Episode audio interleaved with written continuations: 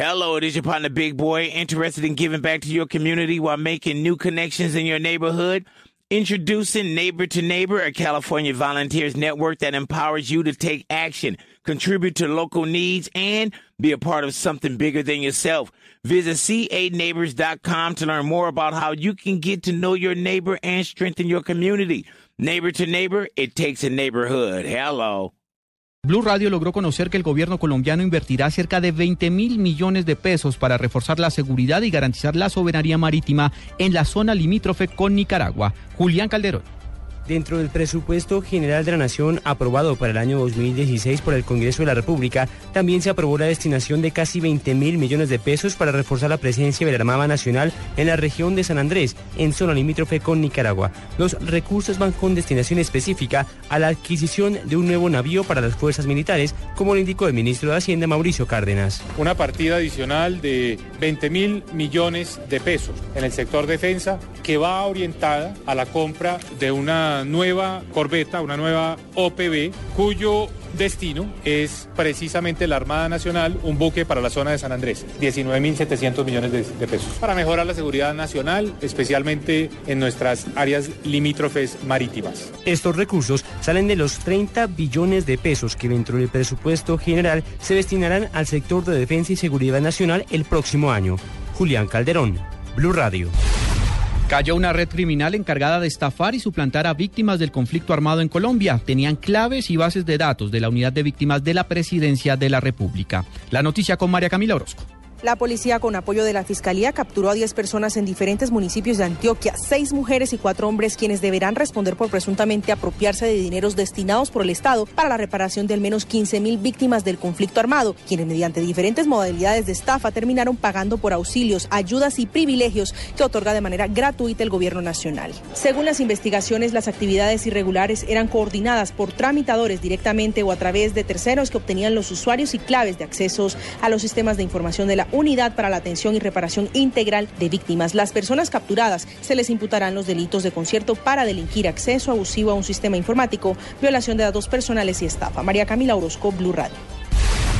El expresidente Uribe afirmó que el gobierno tiene listos dos billones de pesos para algunos congresistas con el fin de financiar campañas políticas. Nos informa en Ibagué Juan Felipe Solano. El senador del Centro Democrático pidió al gobierno claridad y que se revele el nombre de los congresistas que van a recibir la exorbitante cantidad de dinero convertido en mermelada política. Un país bien pobre y dejan dos billones, ojalá esto lo recojan los periodistas, dejan dos billones para distribuir a los congresistas. No tienen la honradez de decirle al país a quienes congresistas les dan esa plata. Entonces, ¿por qué los esconden? Que les da miedo decir que han gestionado un proyecto porque se la roban, porque no, porque la han vuelto mermelada para financiar campañas. Es una vergüenza, una vergüenza. El polémico anuncio lo hizo el exmandatario en un encuentro con pobladores del municipio de Mariquita. Desde el Tolima, Juan Felipe Solano, Blue Radio.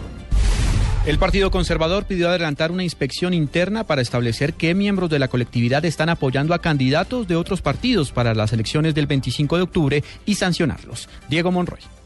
A través de una carta, la ex candidata presidencial Marta Lucía Ramírez le pidió al nuevo veedor del Partido Conservador Francisco Noguera que se tomen las acciones disciplinarias en contra de los congresistas, alcaldes, candidatos al Consejo y asambleas que están apoyando a otros candidatos de partidos a cambio de burocracia. Según Marta Lucía Ramírez, este tipo de hechos desvirtúa el verdadero sentido de la actividad política y acaba con la credibilidad del Partido Conservador. Asimismo, la exministra de Defensa le solicitó al presidente del Partido Conservador, David Barguil, que se adelanten las acciones disciplinarias y el partido inicie de inmediato acciones jurídicas contra los militantes que en uso de avales del conservatismo son los más obligados por un deber mínimo de lealtad política. Abro comillas, a respetar la institución y las disposiciones legales que prohíben la doble militancia. Cierra comillas. Diego Fernando Monroy, Blue Radio.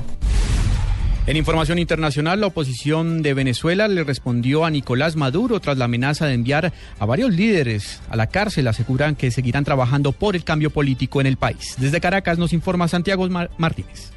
Así es, buenas tardes. Para Jesús Torrealba, coordinador de la Alianza Opositora, las amenazas de Nicolás Maduro ocurren ante la falta de propuestas y las encuestas que le son desfavorables de cara a las parlamentarias. Provoco los conflictos internacionales, provoco el tema de la inseguridad importada de Colombia y Uribe y nada de eso le ha dado resultados. Sigue palo abajo, sigue caída libre. Entonces, eh, nuestra respuesta es muy clara nosotros vamos a seguir trabajando por el cambio político democrático. El coordinador de la Mesa de la Unidad insistió que el presidente Nicolás Maduro malgasta su tiempo en intentar amedrentar a la oposición venezolana. Desde Caracas, Santiago Martínez, Blue Radio.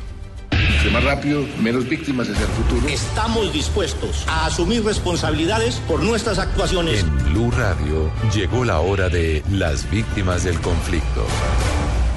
Yo soy John Franklin Chao, ex policía. Fui secuestrado por las FARC en la toma de Mitú en el año de 1998, el primero de noviembre. Permanecí secuestrado durante ocho años y medio hasta que tomé la decisión de fugarme de un campo de concentración de donde los tenían las FARC. Bastante doloroso en primera medida, pues por la pérdida de la libertad. Segundo, pues estar, estar confinado en campos de concentración al estilo nazi. Y algo de pues, lo que endurecía aún más el secuestro, estar encadenado al cuello con una cadena de metal y un candado. En, la parte espiritual, mi, obligación es perdón, pero ya en la parte jurídica, pues yo creo que deben tomarse medidas necesarias pues, para que estos crímenes eh, sean castigados. Este proceso es un mensaje negativo a la sociedad, a nuestra juventud, a nuestra niñez, porque le están eh, enseñando a estos jóvenes, a estos niños que están empezando a crecer, que delinquir paga. Después de estos crímenes atroces que han causado todo esto de estos eh, grupos al margen de la ley, especialmente pues, las FARC, como es el secuestro, la extorsión, mutilaciones, desplazamiento, hoy en día van a ser premiados, incluso a gobernarnos, porque está hablando de una representación política mediante la cual ellos van a llegar a los estamentos del poder, lo que son la presidencia, alcaldías, gobernaciones, consejos. Entonces vamos a ver a nuestros verdugos gobernándonos.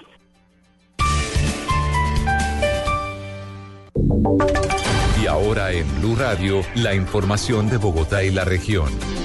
En noticias del centro del país, una funcionaria de la alcaldía de Bogotá fue brutalmente agredida por un habitante de la calle en la localidad de Chapinero. Increíblemente, el hombre quedó en libertad. La historia con David Gallego.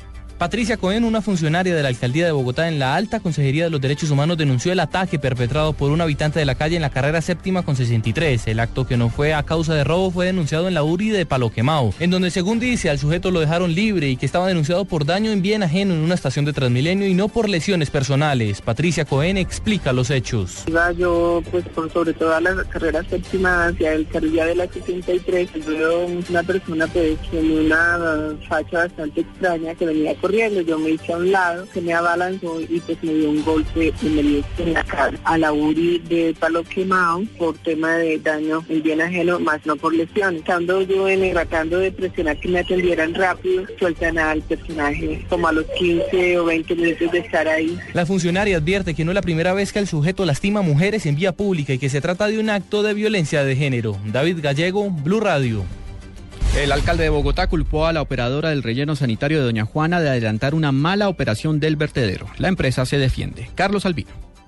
Buenas tardes. De manera tajante y sin dudar, el alcalde de Bogotá dijo que el operador del relleno sanitario CGR es el responsable del presunto deslizamiento que se habría registrado el pasado 2 de octubre, según él, por no haber dispuesto de los recursos necesarios. Hay un mal manejo de la operación privada del relleno sanitario. Ya es no la causa principal, la única causa. En mi opinión es un ahorro de costos en términos de trabajadores y máquinas que los llevó a disponer residuos en forma dependiente lo cual es absolutamente antitécnico en el manejo de los rellenos. Por su parte, en un comunicado que se conoció en primicia por Blue Radio, el operador del relleno sanitario de Doña Juana CGR aseguró que no hubo deslizamiento, sino asentamiento y habría sido dentro de la zona licenciada. Carlos Arturo Albino, Blue Radio.